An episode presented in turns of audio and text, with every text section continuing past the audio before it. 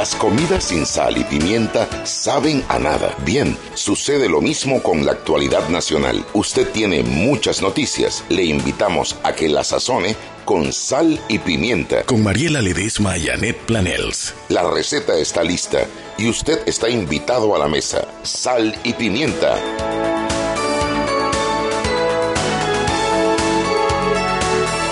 Buenas tardes, bienvenidos todos a Sal y Pimienta, un programa para gente con criterio. Hoy, bueno, martes 12 eh, de noviembre y nos recibe el, profesor Edwin Cabrera con una primicia desde la Procuraduría General de la Nación, la renuncia de la procuradora Kenia Porcel a partir del primero de enero del 2020.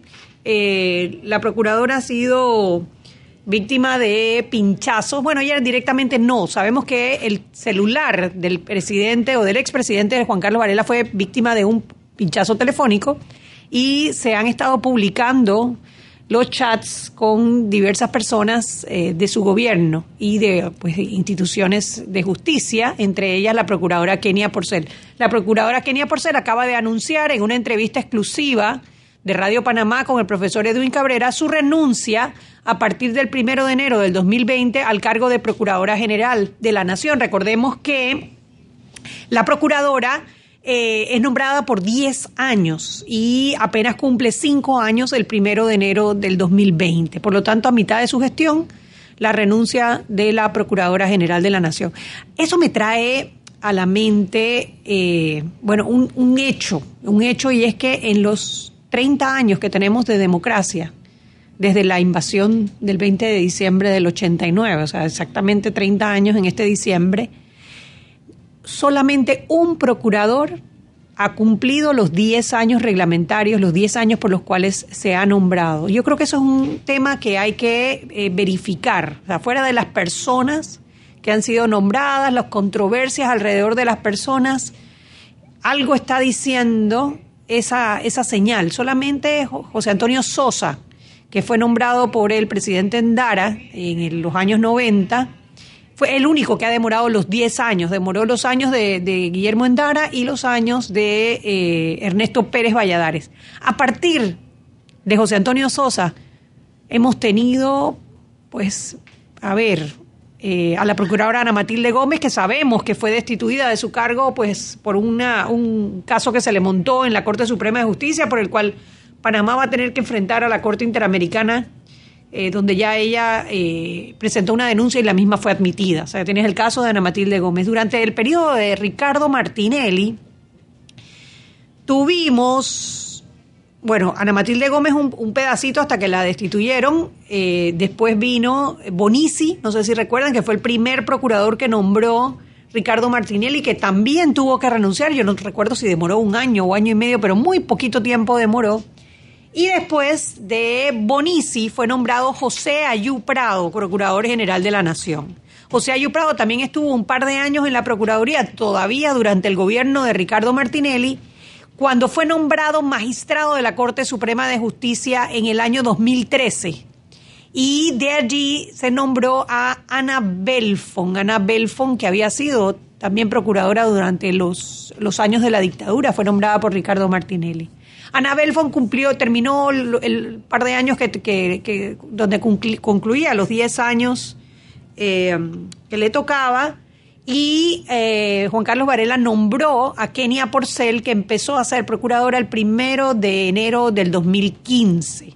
Ella cumple cinco años de estar en su puesto, en primero de enero del 2020, y al anunciar su renuncia ya sería al presidente eh, Laurentino Cortizo que le tocaría nombrar a su reemplazo, algo para, para lo que deberíamos revisar primero el proceso o la manera como se escoge el Procurador General de la Nación y el término que se le asigna, porque si en 30 años solamente un procurador ha durado los 10 años, hay un mensaje detrás eh, que debemos analizar, ya sea en el proceso de nombramiento o en el poder que tiene el órgano ejecutivo sobre la permanencia de los procuradores eh, dentro de la, de la Procuraduría General de la Nación.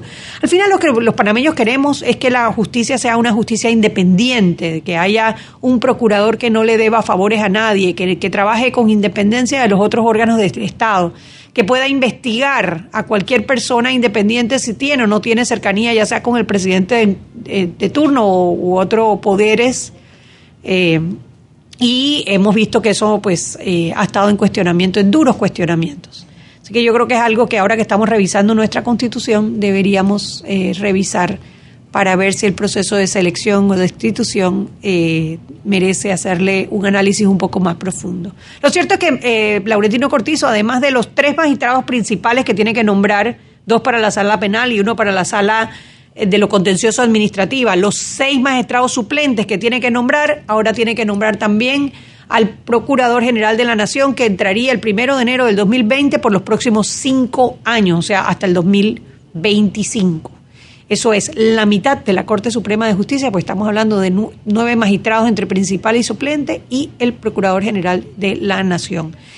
Eh, bueno, la aspiración de todos es que el presidente Laurentino Cortizo comprenda el poder que tiene en sus manos, porque precisamente a través de la justicia como este país puede dar la vuelta. Olvídense del cambio a la constitución, olvídense de las leyes que están en este momento en la Asamblea, olvídense de todo lo demás. Si nosotros tenemos buenos magistrados y un buen Procurador General de la Nación, este país puede dar la vuelta. Y todo ese poder lo tiene en sus manos en este momento el presidente Laurentino Cortizo. Eso es lo que quería comentarles. Son las seis y seis. Hoy teníamos preparado un programa especial eh, sobre la situación en Bolivia con dos politólogos que tienen eh, ideas diferentes, que me encantó escuchar, leerlos en debate y que eh, los vamos a poner a debatir aquí sobre la situación en Bolivia. ¿Es un golpe o no es un golpe? Chan, chan, chan. Pero antes de eso, Israel, creo que había alguien en, en los predios de la Asamblea Nacional con lo de la investigación, el, el, diálogo de los jóvenes, o ya no está un corresponsal de Radio Panamá viendo el tema, ¿no? Para mañana. Ah, bueno, no se pierda, mañana va a haber un, tema porque hoy hay una conversación de los jóvenes que han estado protestando por el tema de las reformas constitucionales. Eh, hay una, un diálogo planteado por el presidente de la República, Laurentino Cortizo, que empezaba hoy a las 5 de la tarde en la presidencia de la República. Y bueno, esperamos que eh, ver si los jóvenes se van por fin a sumar a esa, a esa a ese conversatorio sobre lo, lo que pueden ser las posibles reformas a la Constitución de la República de Panamá. Pero bueno, démosle la bienvenida entonces a nuestros dos invitados. Hoy Mariela está anda en un tema profesional, tuvo que salir de emergencia por un caso un caso bastante triste que seguramente ellos les, ella les conversará mañana. Eh, por lo pronto tenemos aquí a dos politólogos de nuestros peques. Uno, bueno, Miranda Mora, eh, bienvenida Miranda y Juan Diego Alvarado, que además es miembro de CIDEM y de CIEPS también. No, de CIDEM. Solo de CIDEM. De CIDEM, del Centro de Investigaciones Democráticas, de Incidencia Democrática. Ayúdame con esto, que estoy solita. Centro de Iniciativas De Iniciativas Democráticas, ¿cierto? Bueno, eh, estamos con ellos y la idea es, a ver, el presidente de Bolivia renunció renunció después de tres semanas de protestas en la calle, eh, bastante violentas las protestas, después de que eh, efectivos de las Fuerzas Armadas bolivianas se tomaran ciertos eh, sedes de, la, de las Fuerzas Armadas en tres ciudades muy importantes de Bolivia, y después que la Organización de Estados Americanos en su informe por las últimas elecciones dijera que había habido severas irregularidades y que era estadísticamente imposible el resultado de que el presidente, el, anterior presidente, pues eh, Evo Morales, eh, tomara 10 puntos de ventaja a su contrincante Carlos Mesa. Al ser estadísticamente imposible, eso obligaba a una segunda vuelta electoral. Entonces, porque en, en Bolivia tienen segunda vuelta electoral que depende de que saquen más del 45% o más de 10 puntos al segundo en la carrera. Y em, en los eh, resultados oficiales, él había sacado el 47%. Este es el resultado que el Tribunal Electoral publicó y que eh, la, OEA eh, dijo que pues no podía ser, así que pues prácticamente cantó fraude. Eso provocó que el presidente en su momento, Evo Morales, llamara a nuevas elecciones, pero el general de las Fuerzas Armadas de Bolivia dijo, no señor, usted debe dimitir y a escasas horas el presidente Evo Morales renuncia y pide asilo en México. ¿no? Entonces, la gran pregunta que se ha formado en redes sociales y en conversaciones, y inclusive en los medios de comunicación tradicional, ha sido, ¿es o no un golpe de Estado? Eh, ¿Fue un golpe de Estado lo que ocurrió? Y bueno, esos son los dos puntos de vista que vi en temas encontrados aquí entre Miranda y Juan Diego y quería que conversáramos eh, un poquito. A ver, eh, Miranda, las damas siempre primero, ¿no? Ah, gracias. yo creo que la pregunta de golpe de Estado o no para mí es complicada. Si fuera otro caso, eh, vería intervención militar contra un gobierno democráticamente electo y soy la primera en cantar un golpe de Estado em, en cualquier país. Sin embargo, el estatus de demócrata de Evo Morales es cuestionable, no necesariamente su gobierno ni su ideología. Y yo creo que es una distinción importante que se debe hacer en este caso, que a veces se pierde un poco dentro de la polarización del debate que estamos teniendo en casos como Bolivia y otros casos en el continente. Evo Morales ha tenido un excelente gobierno a nivel de políticas públicas, en el sentido de que ha levantado muchísima gente de la pobreza, ha reducido la inigualdad en un país extremadamente desigual, con unas diferencias raciales y sociales profundas. Eh, Bolivia era en su momento uno de los países más pobres de Latinoamérica y hoy en día es uno de los países con uno de los mejores crecimientos, incluso de acuerdo con el Fondo Monetario Internacional, que digamos es un gran enemigo eh, de la ideología del país y, de lo que se quiere hacer en Latinoamérica en general. Pero Bolivia ha tenido un excelente crecimiento y modelo económico en los últimos años. Eh, ha hecho, ha reformado su constitución de manera que incluya a los pueblos indígenas, que en un país que sigue teniendo una mayoría o una paridad indígena, eh, y eso es extremadamente valioso del gobierno de Evo Morales. Sin embargo, este periodo de, su gobierno, yo cuestiono su legitimidad y su democracia. En el sentido de que Evo Morales reforma la constitución al entrar a la presidencia de Bolivia en el 2006, empieza un proceso de reforma constitucional y establece la posibilidad de reelegirse.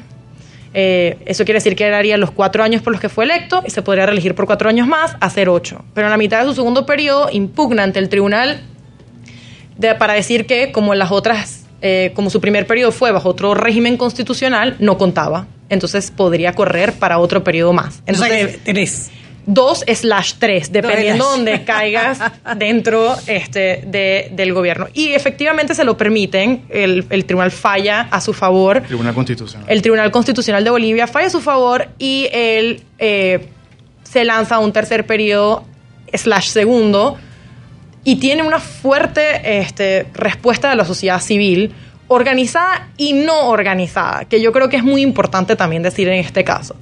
Eh, se lanza y bueno, ya en estas elecciones es la re, re, reelección de Evo Morales y eso ya como destalla, hace estallar nuevamente a Bolivia, que votó en un referéndum que no quería que se volviera a elegir y él se va a elegir. Entonces, eso es lo que a mí me hace cuestionar, digamos, que esto es eh, la sacada por parte de Calimán, que es el director de la Fuerza del Alto Militar, yo no, yo no sé nada de militares, así que no sé muy bien cómo se llaman. El alto, mando, el alto mando. El alto mando militar de las Fuerzas Armadas Bolivianas eh, pide la renuncia de Morales. Pero no es solamente él. Bolivia llevaba semanas en las calles, como dijo Anet, impugnando una elección y hubo un amotinamiento de las fuerzas públicas del Estado, de decir, no vamos a reprimir a la población, llevamos 14 años politizados, porque la fuerza pública en Bolivia lleva 14 años politizada, y decidieron no reprimir y ponerse del lado de la democracia y decir, simplemente, señor, usted no está acatando con la Constitución.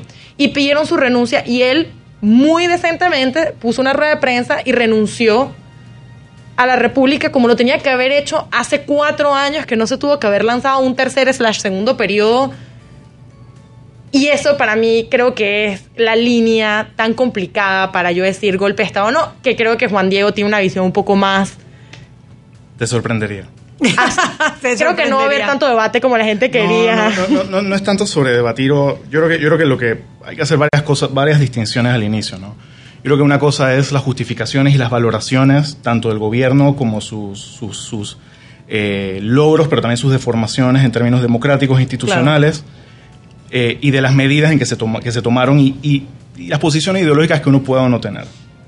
Sin embargo, yo pienso que sí es necesario ahondar sobre los golpes, lo que son, lo que, lo que no son, y admitir que hay variedades eh, De golpes. de golpes. Hay formas distintas en las que, en las que los golpes, si se, si se adopta una definición demasiado estricta, en la que es literalmente los militares entrando en el Palacio de Gobierno, eh, sacando a un, a un presidente eh, democráticamente electo a la fuerza, así como de caricatura, una gran cantidad de los golpes, reconocidos como tales en política comparada, ya dejarían de ser golpes. Bueno, O sea, es que, realmente, eh, realmente, o sea, y, y no solamente los golpes, recordemos en Panamá, eh, en, en- El en- 68. En, el, no, no, no, no en el 68, en el mismo 89, eh, la- eh, Ah, intentos, de, intentos de golpe a un gobierno militar.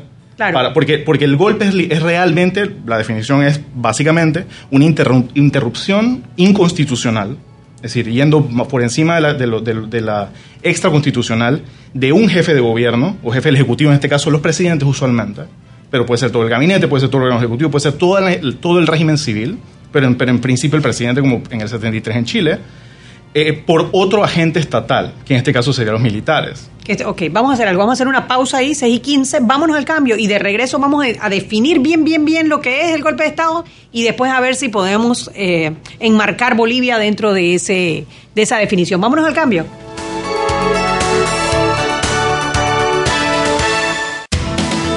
Sal y Pimienta con Mariela Ledesma y Annette Planels.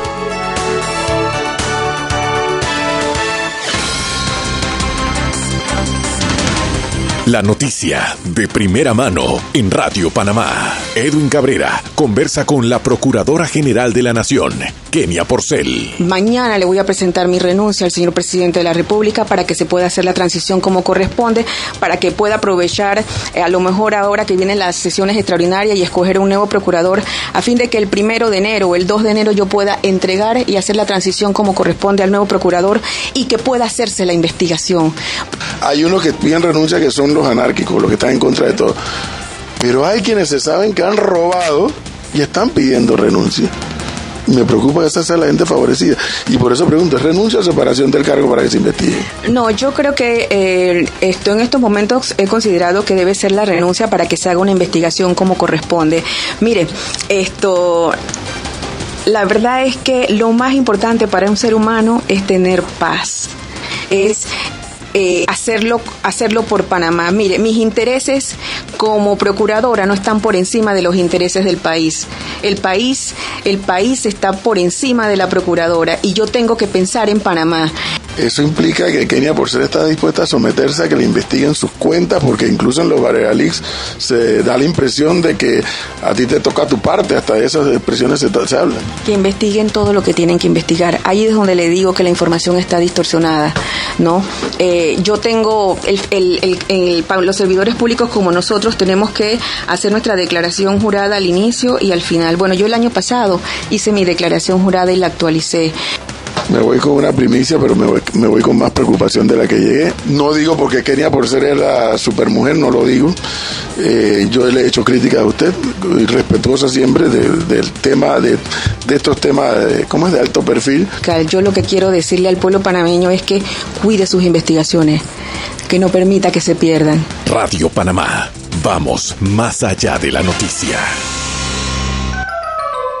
Mientras tanto en la obra. Pepo, Pepo, vivo, Pepo, el inspector. Oiga, muchacho, esta soldadura está fatal. ¿Qué pasó aquí? No, hombre, jefe. Lo que pasa es que hay como mal contacto. Claro. Si mira que tienes estos cables todos picados y los terminales dañados. Oye, Pepo, esa soldadura te quedó como lágrima del oro encandilado.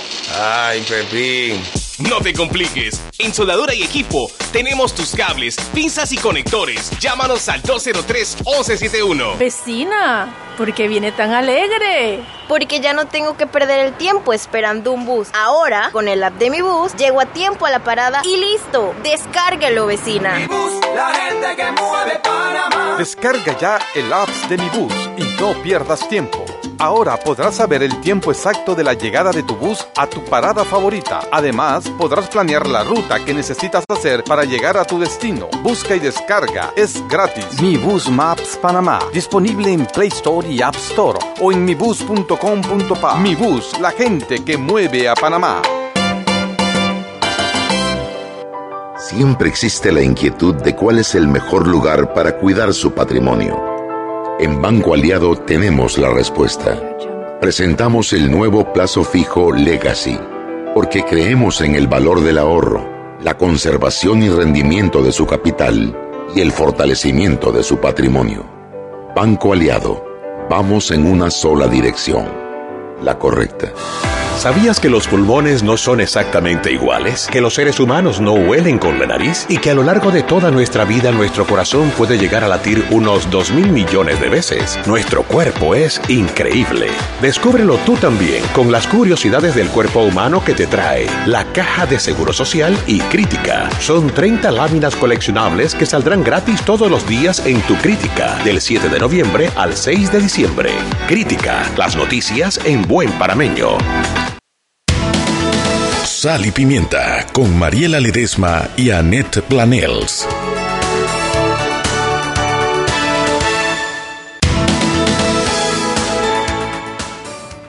Y estamos de vuelta en Sal y Pimienta, un programa para gente con criterio. Y hoy, como estoy solita, me toca hacer las menciones. Y muy, muy agradecida por nuestros patrocinadores. Eh, les cuento que el glucómetro Viva Check con un amplio rango de hematrocitos de 0 al 70%, capaz de evaluar recién nacidos, mujeres embarazadas, pacientes con anemia y otros. Tiene 900 memorias con fecha y hora, 5 segundos de tiempo de respuesta. Puerto USB para la transferencia de datos a su computadora, incluye 10 tiras de prueba y lo puede encontrar en la casa del médico que queda en la Justo Arosemena en David Chiriquí. ¿Vio? Si puedo, ¿viste Mariela? Si me estás escuchando. Felicitaciones, Anne. Gracias. Eh, en, el- en la pausa escuchamos parte de las declaraciones de la procuradora Kenia Porcel, en donde ah, le, le da la primicia al director de noticias de Radio Panamá, Edwin Cabrera, sobre su renuncia a partir del primero de enero del 2020. Yo quería hacer un comentario, a pesar de que no tengo aquí a, a mi socia para debatir sobre el tema. Esto se da producto de una intervención telefónica, de un pinchazo. Y un pinchazo no a cualquier persona. Un pinchazo al presidente de la República en el tiempo que era presidente de la República. Imagínate ustedes si al presidente de la República le pueden pinchar el teléfono. ¿Qué esperanza tenemos nosotros los simples ciudadanos de mantener la privacidad de nuestras conversaciones? Yo estoy segura que no soy la única cuando digo que desde que se empezaron a publicar los Varela Leaks, mido cada palabra que escribo en el chat. Porque además, cuando uno tiene una conversación por chat, esas conversaciones no son completas, tienen todo un trasfondo que la persona que las lea a lo mejor no lo comprenden y pueden haber muchas malinterpretaciones porque no existen tonos en WhatsApp. Es el tono que, lo, le quiera poner la persona que lo lee. Muchas cosas pueden ser malinterpretadas. Además de que cuando tú escribes por chat es una cosa privada y eso está protegido por la Constitución y ese delito es gravísimo, gravísimo porque la persona que tiene la información puede hacer lo que quiera con ella, puede extorsionar, puede presionar, puede avergonzar. Y me pregunto yo, ¿qué otras conversaciones se tendrán guardadas? Bueno, de hecho, no es la primera vez que hablamos de pinchazos. El expresidente Ricardo Martinelli acaba de ser juzgado eh, en todo un proceso que viene desde el año 2015 por eh, pinchazos telefónicos. Al final fue hallado no culpable, pero los pinchazos se dieron. Hay pruebas de que los pinchazos se dieron. Y eh, el hecho es de que el equipo que se utilizó para esos pinchazos, el famoso Pegasus y los otros equipos que se compraron, software, equipos como le quieran poner, nunca fueron recuperados. Esos equipos están sueltos. Esos equipos, ¿quién puede garantizarnos a nosotros los ciudadanos que esos equipos no están siendo utilizados para, para vigilarnos a nosotros mismos, a mí, a, que, que- o a personas más importantes? Pónganse al profesor Edwin Cabrera, que acaba de darle la entrevista en exclusiva a Kenia Porcel, un poquito para reflexionar la gravedad de que un pinchazo ilegal acaba de producir la renuncia de la cabeza máxima del Ministerio Público. Eso, de verdad que como, como país, nos debe poner a todos a reflexionar. En esos pinchazos sale el magistrado Ayú Prado también, en una conversación, en una supuesta conversación, pues no sabemos si esos chats fueron o no fueron alterados con el presidente Juan Carlos Varela. Salen ministros de Estado, salen funcionarios de la Embajada Americana, de la Embajada de China, o sea, todo lo que está expuesto en las conversaciones de un presidente de la República y eso no puede quedar en nada. Eso hay que investigarlo y hay que investigarlo hasta las últimas consecuencias. Tiene que saberse quién está pinchando los teléfonos, quién está violando las comunicaciones y no me hablen del no culpable. El no culpable tiene que enfrentar la justicia. Todavía falta eh, la casación, el recurso de casación que se presentó y alguien tiene que alguien tiene que haber sido responsable porque esas conversaciones no se grabaron solas. Eso no salió solo al aire. Ya el presidente Juan Carlos Varela lo dijo, que su teléfono nunca se le perdió. Así que él va a presentar eh, las denuncias correspondientes. Y bueno, qué tristeza cuando eh, las personas que investigan eh, casos de corrupción, que están en este momento, vamos a decir, las fiscales anticorrupción, los fiscales, cómo se tienen que sentir un poco desmoralizados en este momento cuando sienten que la batalla contra la corrupción, contra el, combate a la corrupción se está perdiendo. Yo quisiera aprovechar los micrófonos un momentito para mandarles un mensaje de aliento, porque habemos ciudadanos que sí queremos que las investigaciones se den, caiga quien caiga, ya sea del gobierno de Ricardo Martinelli, ya sea del gobierno de Juan Carlos Varela, ya sea del gobierno de Martín Torrijos, o incluso si se da algún caso de corrupción en el gobierno que empieza de Laurentino Cortizo. No importa de qué color sea su camiseta, el que se meta con los fondos de los, todos los panameños tiene que pagar y la única manera que podemos lograrlo es teniendo un ministerio público fortalecido. Por eso es tan importante la persona que nombren como Procurador General de la Nación por los próximos cinco años y una Corte Suprema que en este momento Laurentino Cortizo tiene que nombrar a nueve, tres principales y seis suplentes, la mitad de la Corte. O sea que las el futuro de la justicia, por ende el futuro del país está en este momento en manos de Laurentino Cortizo.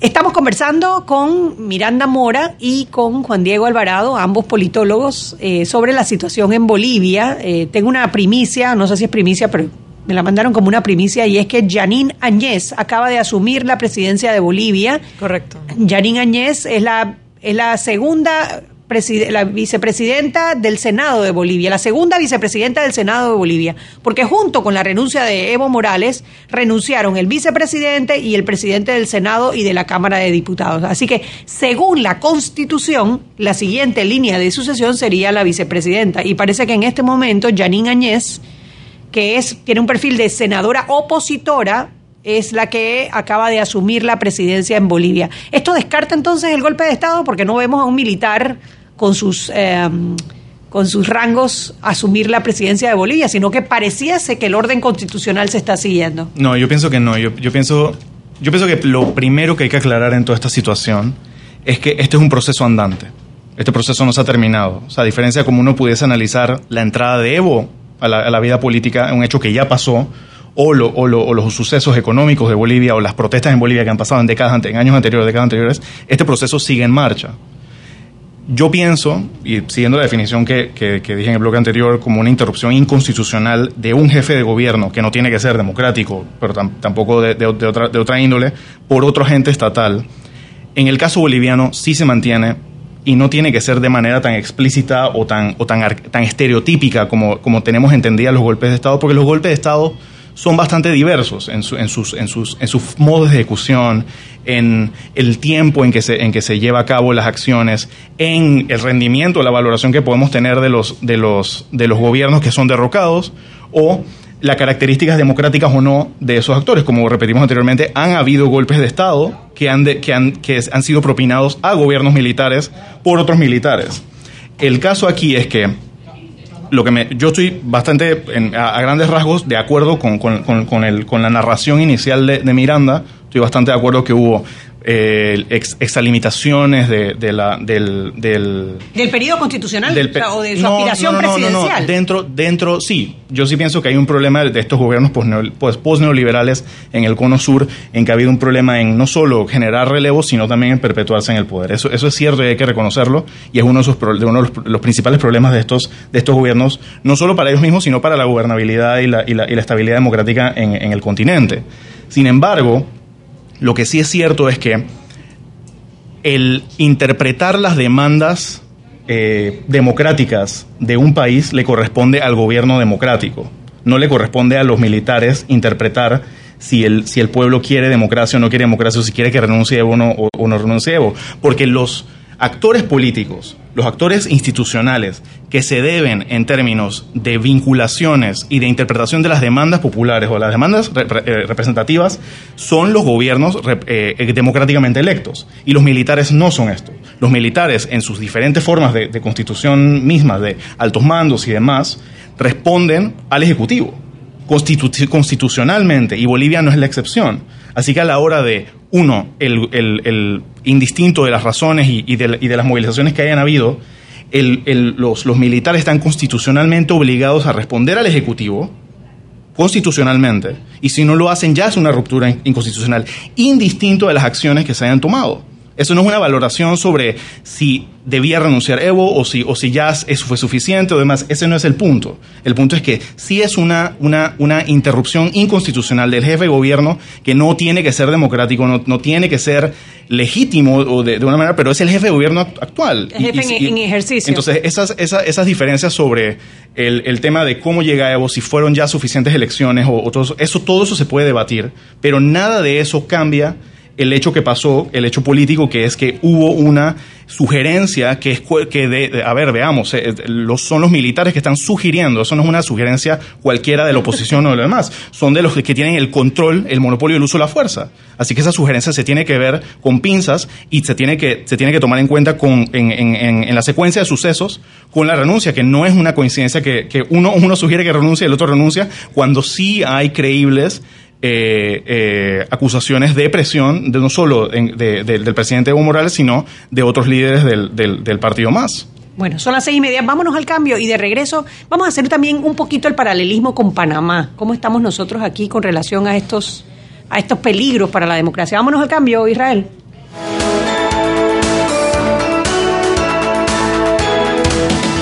Sal y Pimienta con Mariela Ledesma y Annette Planels.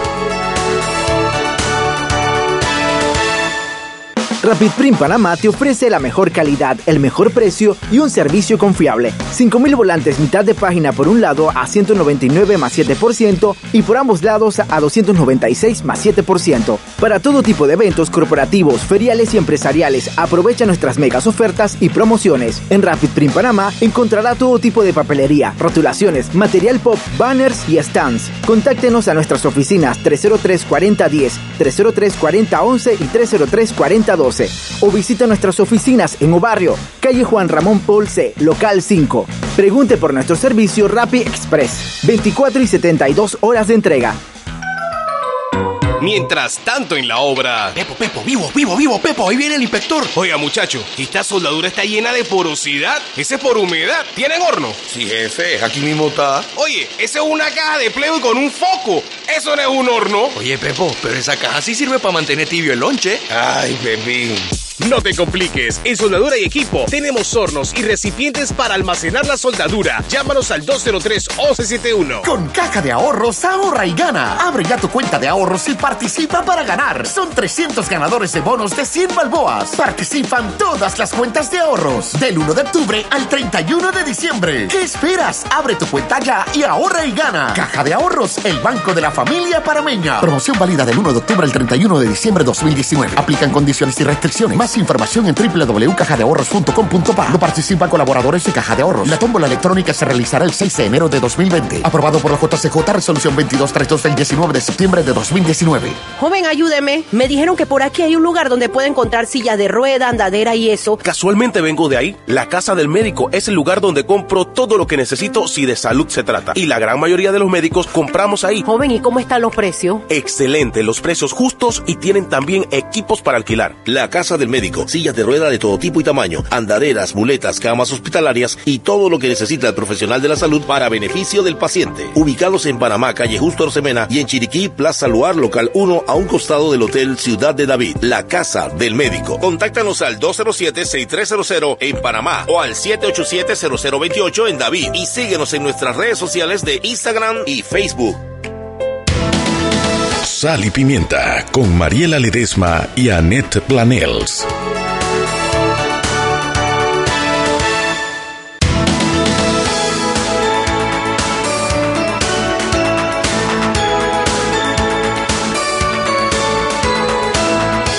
en Sal y Pimienta, un programa para gente con criterio. Para los que no han estado en los primeros bloques, mi compañera Mariela me abandonó por una, bueno, por algo, un tema profesional, eh, algo de su oficina que no podía, le manda sus disculpas justo en este día cuando deberíamos estar debatiendo la renuncia de la procuradora, pero bueno, seguramente eh, mañana podremos conversar con ella más a fondo sobre el tema. Y como no está mi amiga Mariela, yo les voy a comentar que, claro, te hace bien, porque te regala dos boletos para Mark Anthony. Voy a ir a pedir mi boleto al cambiarte a un plan desde 30 balboas en los centros de atención al cliente. La red más rápida de Panamá, claro.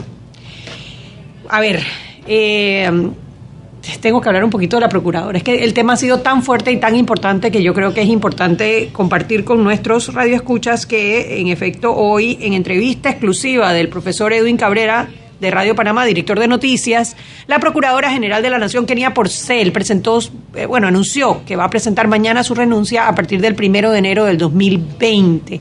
A Kenia Porcel le tocaban 10 años como Procuradora General de la República y em, eso se cumplía hasta en el 2025. Por, eso que está, estamos nombrando, em, está, está acortando su periodo por cinco años. Comentaba yo al principio del programa que Panamá, en los 30 años que tenemos de democracia, solamente un procurador ha durado los, los, los 10 años que dice la Constitución que debe estar el procurador y que fue el procurador José Antonio Sosa. Me corrige Raúl Justo, eh, por aquí por el chat de Radio Panamá, 6131-5565, que no fue Guillermo Endara el que nombró a eh, José Antonio Sosa, sino que fue eh, el presidente Ernesto Pérez Valladares.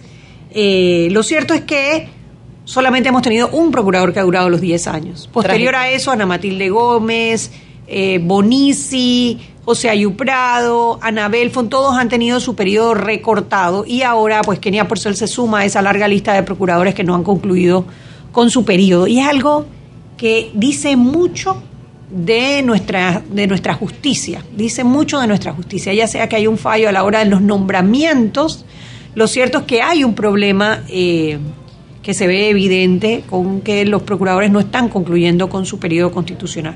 Y lo segundo, que es muy, bueno, hay varias, muchas cosas que preocupan de esta noticia. Lo segundo sería que en este momento Laurentino Cortizo no solo tiene que nombrar a tres magistrados de la Corte Suprema de Justicia, a seis magistrados suplentes para la Corte Suprema de Justicia, o sea, la mitad de los 18 tiene que nombrar nueve de aquí a diciembre, sino que además ahora el Procurador General de la Nación. Eh, es eh, la oportunidad perfecta que haciendo buenos nombramientos la justicia de este país cambiaría radicalmente y nosotros la verdad que ponemos nuestras esperanzas en que Laurentino Cortizo comprenda el momento histórico y el poder que le ha dado la democracia, pues no él no pidió que Varela no hiciera sus nombramientos, él no pidió que la Asamblea no le ratificara los que sí hizo.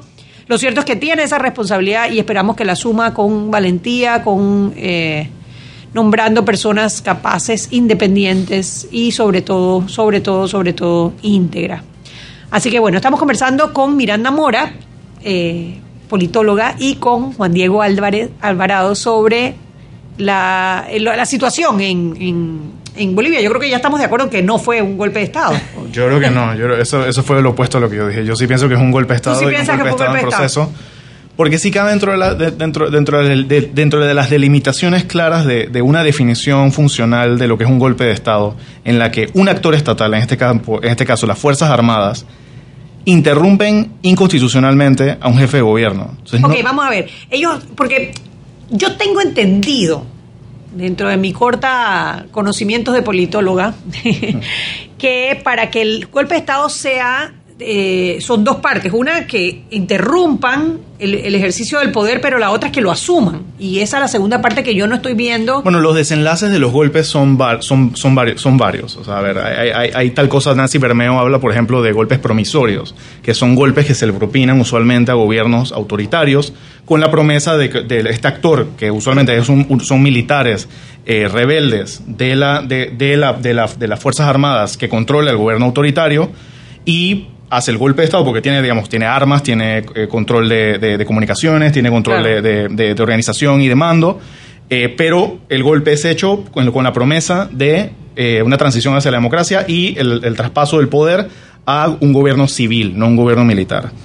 Como dije anteriormente, este es un proceso todavía Andante. andante. Esto, esto, esto, yo, yo diría que si se puede hablar de un golpe, es un golpe en proceso. Pero las, las partes básicas del golpe, que son la interrupción inconstitucional, que es el- esa sugerencia y, y- y- y desvinculación de las Fuerzas Armadas de un jefe de gobierno eh, electo, que sí lo fue, digamos, la, la- la- podemos discutir, pero es que, a ver, La cara la de legitimidad, a ver, la legitimidad de Evo Morales es una cuestión política. Eso es algo que deben discutir las fuerzas políticas y la ciudadanía por medio de las elecciones. Aquí es donde yo quiero, aquí es la, la parte en la que en la que yo no estoy de acuerdo con Juan Diego en el sentido de yo no creo que la que la renuncia de Evo Morales fue exclusivamente y no creo que tú lo estés diciendo, pero en términos generales fue de las Fuerzas Armadas. Yo entiendo que el momento en que las Fuerzas Armadas de un país piden la renuncia de un presidente, no están pidiéndolo este, de manera polite, ni le están sugiriendo que se vaya, sino cuando la fuerza pública... O sea, hay una coerción implícita, Exacto, hay una coerción implícita. que no es poca cosa. Exactamente. Sin embargo, sí voy a decir, y es importante porque sale de el debate de Bolivia y el, y el debate sobre Bolivia no se está basando también sobre las fuerzas demandas de la sociedad civil no organizada en Bolivia, que hay una desobediencia civil importante en el país, no solamente contra los resultados, porque la gente en Bolivia está diciendo solamente repitamos las elecciones, también están diciendo tú no más, o sea, tú no vuelvas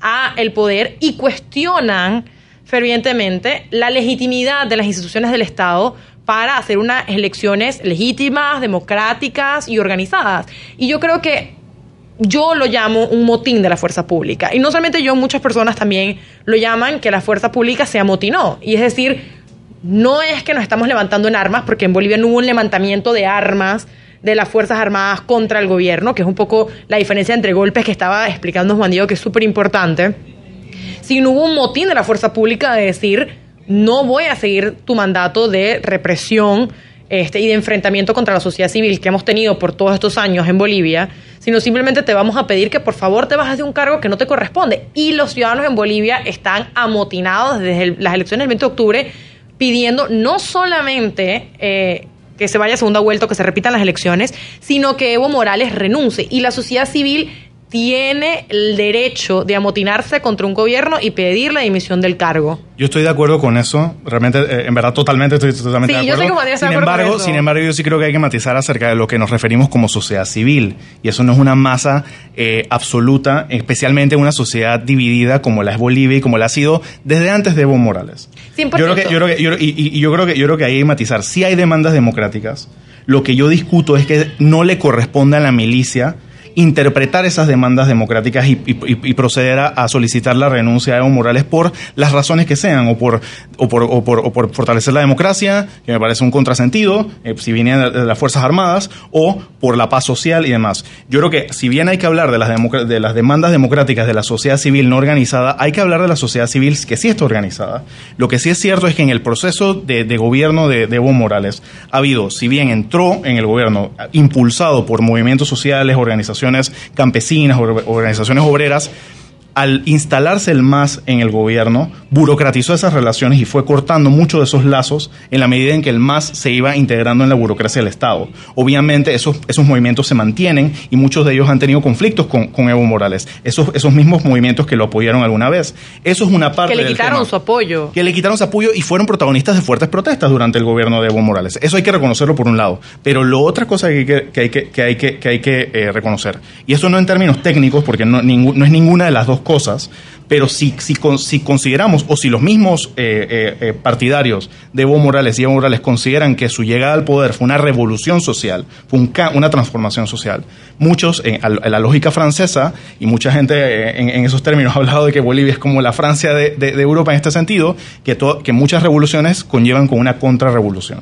Y, la, y lo que ha pasado en, en- para hablar de la sociedad civil en, en Bolivia, hay que hablar también de la oposición.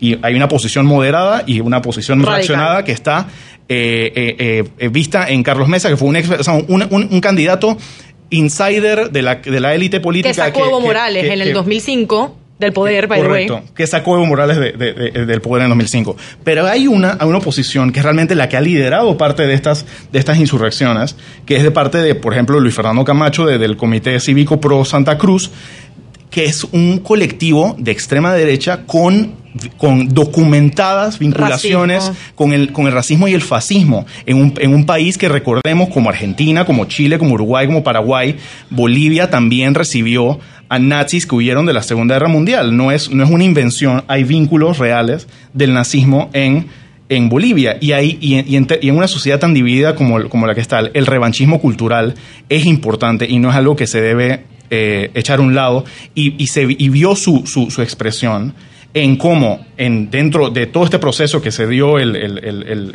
el 11, eh, el 10 de, de, de, noviembre, que quitan las huipalas, las banderas indígenas, que no solamente, una, no solamente un símbolo de Evo o del gobierno de Evo o del gobierno del MAS, es, de la, es, es, del país como un Estado plurinacional en reconocimiento de una, una sociedad indígena que es mayoritaria, pero asimismo históricamente excluida al poner entonces la Biblia y decir que la Pachamama va a salir del gobierno y va a entrar la Biblia. Absolutamente. Son, y es visiones. triste, es muy triste que la manera en la que salimos del gobierno de Bolivia es para internarnos entonces en un gobierno de derecha y parece que Latinoamérica se ve atrapada en una dicotomía de que una vez que salimos de los gobiernos posneoliberales tenemos que entrar eh, dogmáticamente, digamos, en gobiernos de extrema derecha. No todos los países lo han hecho, muchos lo hacen y es triste, es lamentable y es aterrorizante. Aterrorizante. Con eso me quedo 6 y 45. Vámonos al cambio Israel y de regreso con las conclusiones de este programa.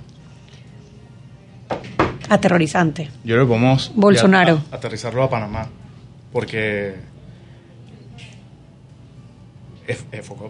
Es bien, no, no y, y, ahora puedo explicar por qué con las con cifras, porque es el, la, la, pérdida de la legitimidad en las instituciones. Esto, o sea, lo que pasó en lo que pasó en los 90 y en los 2000 en Colombia, Perú, eh, Venezuela, Ecuador y, y Bolivia, Bolivia, fue un colapso del sistema de partidos por eh, una crisis de representación con, con, con y, ojo, con, y un comentario que yo sí quiero hacer el siguiente bloque y que creo que es muy importante, es decir, hay que desenmarcar estos debates.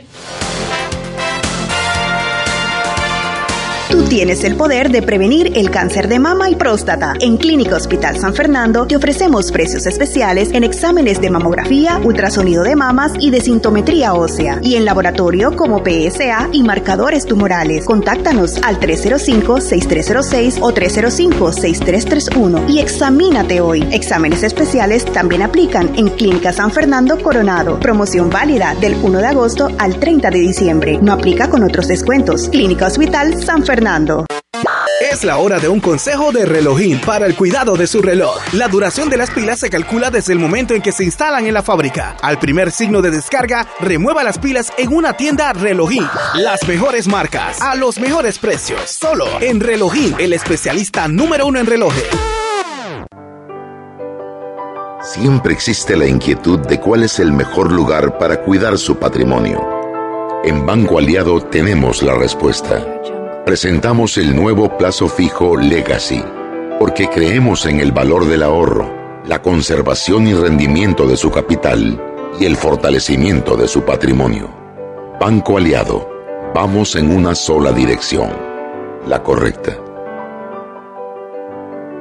¿Necesitas dinero? Sí, para mis vacaciones. Yo también, para consolidar mis deudas. Claro, claro que lo quiero. Para el anexo de mi casa. Para mis 15 años. Tenemos el préstamo para lo que quieras. Entra a www.venmetro.com y aplica para tu préstamo. Te sorprenderás lo fácil y rápido que es. Venmetro. Lo hacemos pensando en ti. Tasa de interés efectiva puede variar desde el 9.9% hasta 139.99% según perfil del cliente. Para más información visita el sitio web. Sal y Pimienta con Mariela Ledesma y Annette Planels.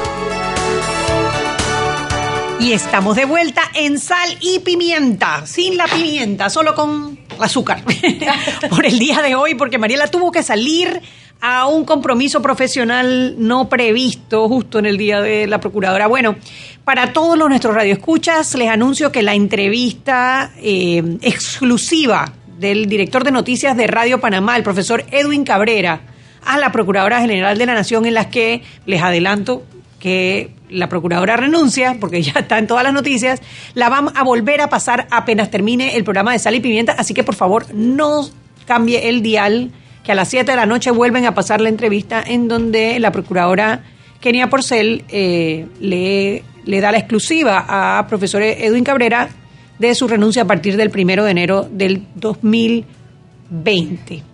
Eh, bueno, a ver. Entre gobiernos como los de Venezuela, Bolivia, Ecuador, como los, de, como los de Brasil, y Argentina, en, que los, en que los gobernantes, sus falencias o, logros han, han, entregado el poder a la oposición, han determinado eh, sucesores con, sus, con sus falencias y podemos reconocerlas, pero sí han hecho, yo creo que es importante hacerlo. pero los las casos instituciones democráticas se mantuvieron. pero los casos en que, en que, en que mencionaste de, de Colombia con Uribe, de, Perú, de, bueno, sí trató, trató, muchas veces de reelegirse y si estamos criticando a Evo al respecto, deberemos, debemos criticar a Uribe para ser, para ser ecuánimes. Me parece que eso sería lo, sería lo democrático.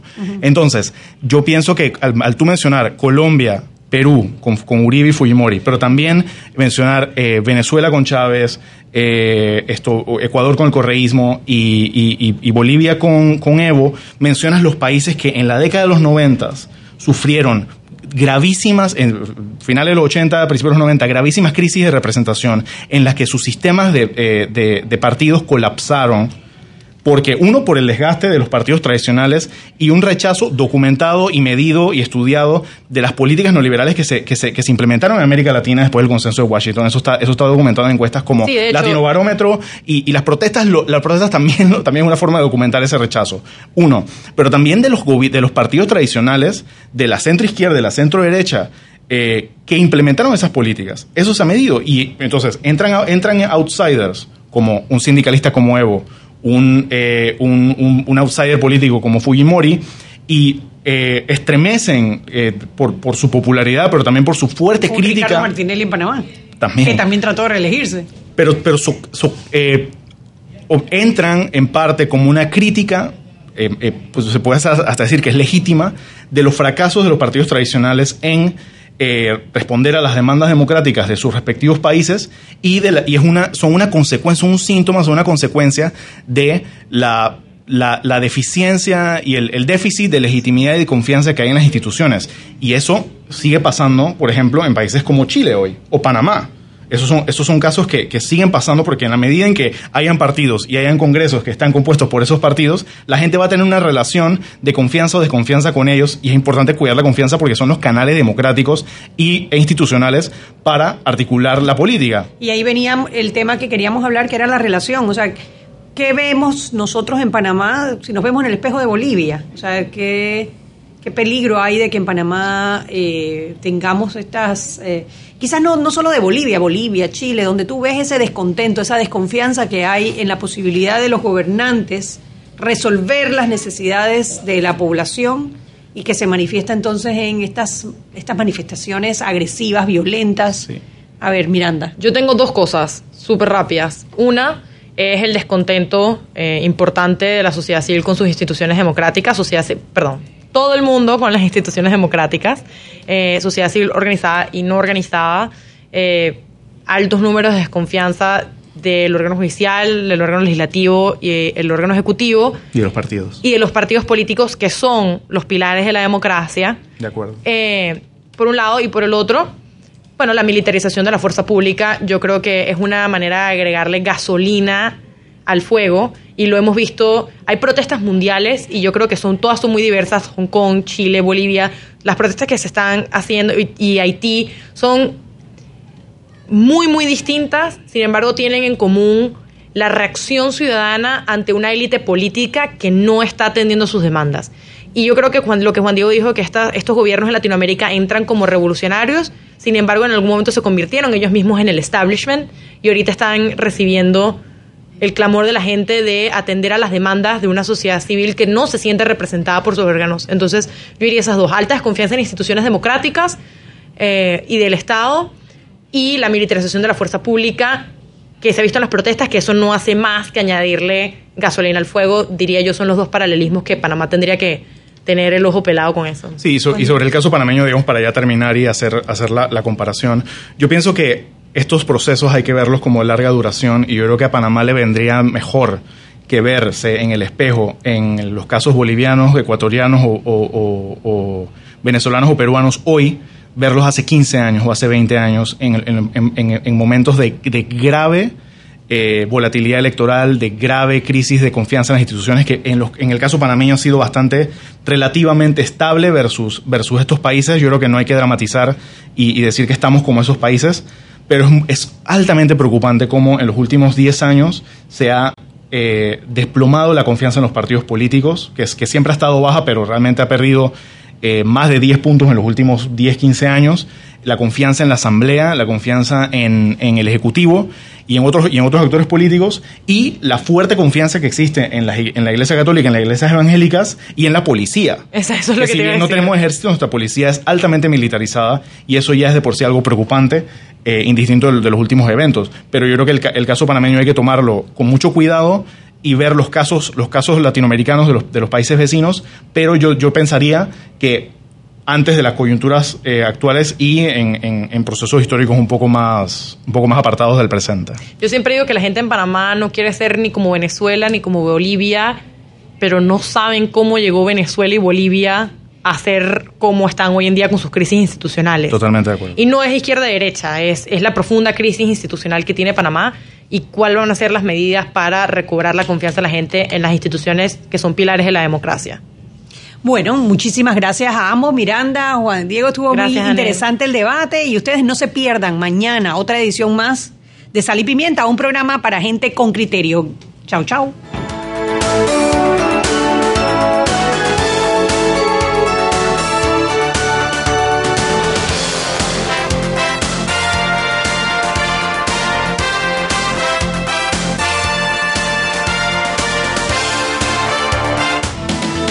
Presentado Sal y Pimienta con Mariela Ledesma y Annette Planels. Sal y Pimienta